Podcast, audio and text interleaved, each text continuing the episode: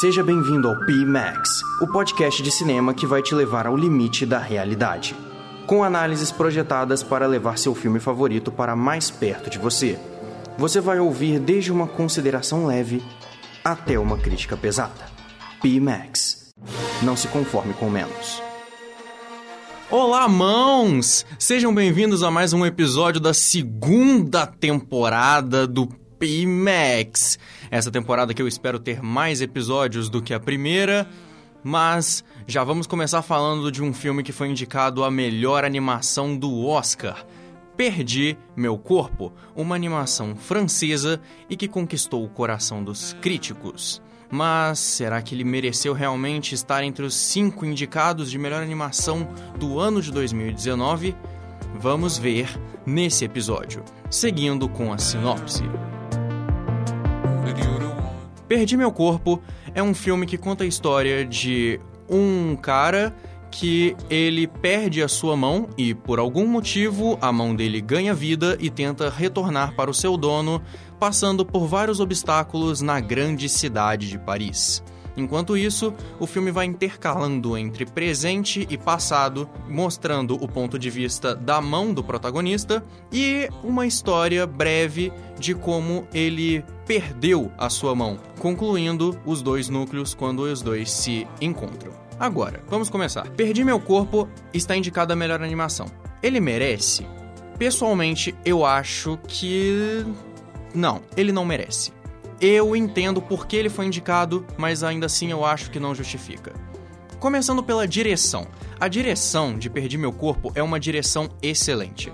Ela consegue intercalar muito bem os dois núcleos, porque temos o núcleo da mão e o núcleo do protagonista. O núcleo da mão ele mostra o presente e o núcleo do protagonista mostra um breve passado. Enquanto as duas histórias vão seguindo, o diretor ele consegue intercalar os planos para não perder a continuidade quando ele tem que encaixar um flashback, quando ele precisa mudar de núcleo. Por exemplo, às vezes um personagem está fazendo um, um, determinado movimento com a mão e aí ele usa esse movimento de gancho para encaixar o outro ponto de vista, que é o ponto de vista da mão do protagonista. Então a direção faz muito bem essa intercalação de planos para não perder a continuidade ao mesmo tempo que ela fica pulando de um tempo para o outro. E assim o filme não se perde. Você consegue ver uma linha condutora que está mantendo a ordem das coisas e consequentemente mantendo a emoção, a energia. E fica muito claro quando ele tá falando de um dos núcleos e quando ele tá falando do outro. O núcleo da mão, ele normalmente se passa à noite, ele usa vários truques de iluminação, normalmente o núcleo da mão ele é mais escuro, as iluminações são mais fracas e tem uma presença muito maior de trilha sonora. A trilha sonora nesse filme é muito bem usada, ela é muito eficiente, mas ela é muito mais presente no núcleo da mão, assim como os truques de iluminação que eu já falei, e também a própria animação do filme. A animação da, da parte da mão, do presente, é uma animação muito fluida. Você consegue se identificar com uma mão. É uma mão decepada de um corpo. Você consegue se identificar com ela por causa da habilidade do diretor e da habilidade dos animadores, que conseguiram dar a ela movimentos e filmar, filmar entre aspas, de uma maneira que você se identifica, porque ele, o diretor ele coloca a câmera entre aspas muito próximo da ação do que está acontecendo.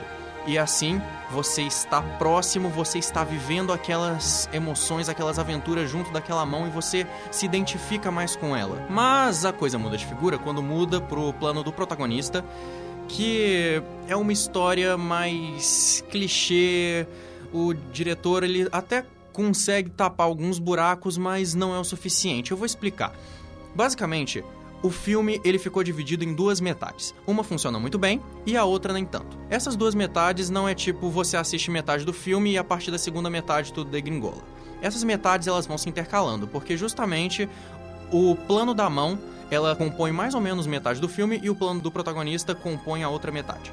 Então, esses planos vão se intercalando, são muito bem intercalados pela direção, como eu já falei. Só que a rota da mão, ela é muito mais interessante que a rota do protagonista, porque é uma rota de mais aventura, ela é mais frenética, tem um ritmo melhor, E a rota do protagonista é muito clichê, inclusive ela romantiza alguns elementos nada legais, como o fato dele começar a gostar de uma garota por causa de uma obsessão lá que ele teve, que ele estava perdido na vida, e aí ele encontra essa garota, ele começa literalmente a perseguir a garota, chega a ser estranho.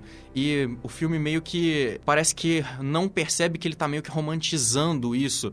E também o fato dele se aproveitar, que inclusive o roteiro pega no pé dele, isso é legal, o roteiro pega no pé do protagonista, mas não o suficiente para fazer você entender o que ele tá fazendo. Você ainda entende que esse protagonista, ele não, ele não é uma boa pessoa, ele não é uma boa companhia. Mas, seguindo em frente, acaba que o plano do protagonista, ele tem uma história muito clichê, é muito assim, não desperta muitas emoções. A iluminação dele é mais clara porque ainda não aconteceu a grande desgraça que seria ele perder a mão dele, mas isso é outro fator que não permite que essa metade do filme seja bem explorada, por causa que quando tá acontecendo o ponto de vista da mão, você fica envolvido, tem todos os truques da direção, a história, como que ela vai voltar, intercalando com os flashbacks que são muito interessantes e algumas mensagens que o roteiro não te explica, então você tem que interpretar, mas é muito mais interessante do que o plano do protagonista que você acaba só ficando sentado e esperando o que você já sabe que vai acontecer,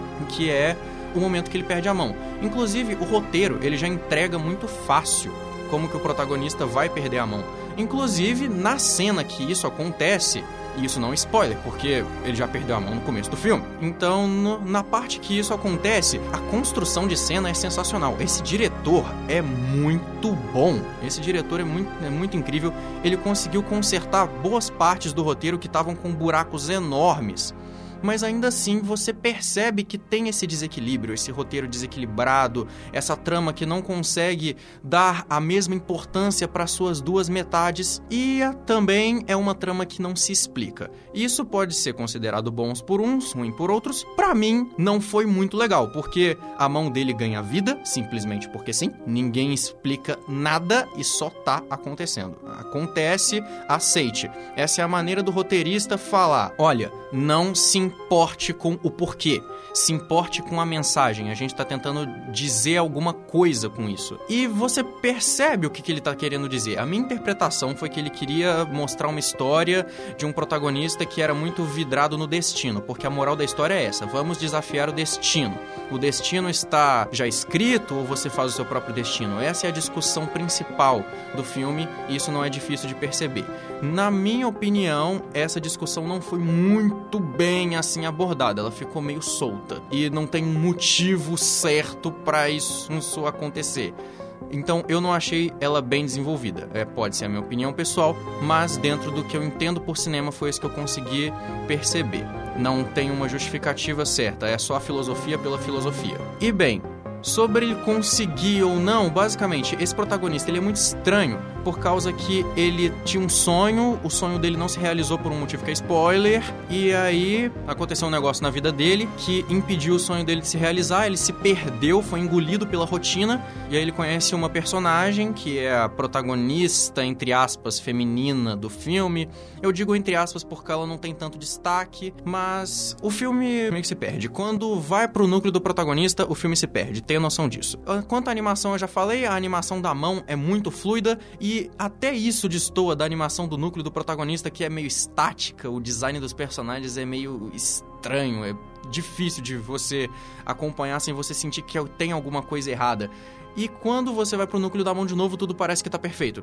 Então é um filme muito bem dividido em dois núcleos, só que esses dois núcleos eles não conversam direito, não funciona. É estranho falar isso porque uma metade do filme com certeza merecia ser indicada ao Oscar, sim. Não sei se merecia vencer, mas com certeza merecia ser indicada. Pela outra metade, eu acho que o filme inteiro não merecia ser indicado. Então, basicamente, essa é a minha crítica principal. Ah, tá, pera, calma.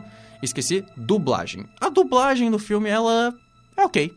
Não é nada muito espetacular, não. É só ok mesmo. Bom, mas então é isso. Perdi Meu Corpo é um filme muito bem dividido entre dois núcleos com uma direção sensacional que inclusive tenta e tenta com muita força tirar alguns dos erros que o roteiro comete, mas no final é muito fácil você perceber que é um filme desequilibrado e que não tem chances de ganhar o Oscar de melhor animação. Muito obrigado. Nos vemos no próximo filme. Aqui é o Paulo e este é o Pimax. Essa produção é do Lab SG, onde você vem aprender.